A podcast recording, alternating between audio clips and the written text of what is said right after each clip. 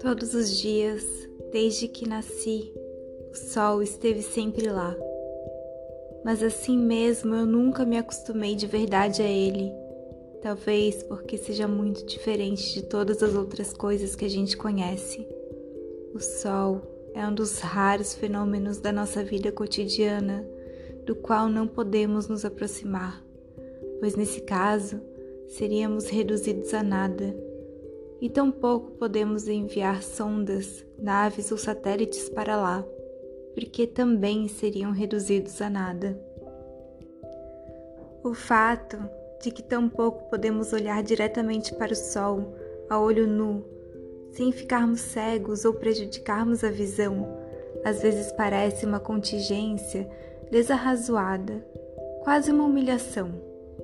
Lá no alto, no campo de visão de todas as pessoas e de todos os animais em toda a terra, paira um corpo celeste em chamas e não podemos nem ao menos olhar para ele.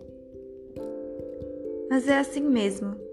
Se olharmos, ainda que poucos segundos, diretamente para o sol, nossas retinas enchem-se de pontinhos pretos e trêmulos, e se mantivermos o olhar fixo, o preto se espalha pelo interior do olho como nanquim mata borrão.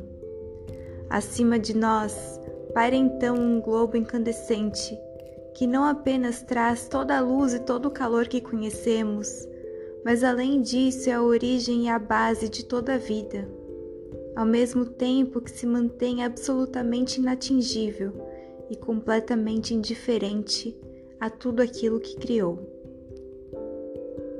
É difícil ler sobre o Deus monoteísta do Antigo Testamento sem pensar nessa forma. Uma das características essenciais na relação entre os homens e Deus é que os homens não podem olhar diretamente para Deus, mas devem baixar a cabeça.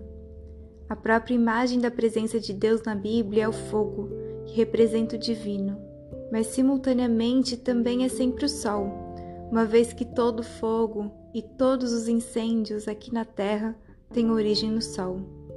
Deus é um movimentador imóvel, escreveu Tomás de Aquino, e seu contemporâneo Dante escreveu o divino como um raio de luz e terminou a Divina Comédia como um vislumbre do próprio Deus na forma de um círculo eternamente brilhante.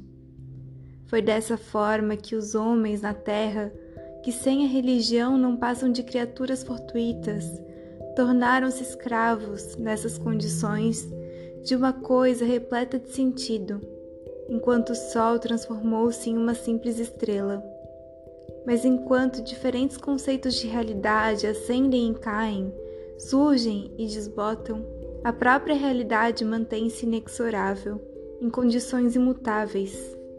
No Oriente surge a aurora, aos poucos a escuridão cede e enquanto o ar se enche com o canto dos pássaros, o sol brilha por trás das nuvens, que vão do cinza ao rosa ao branco reluzente.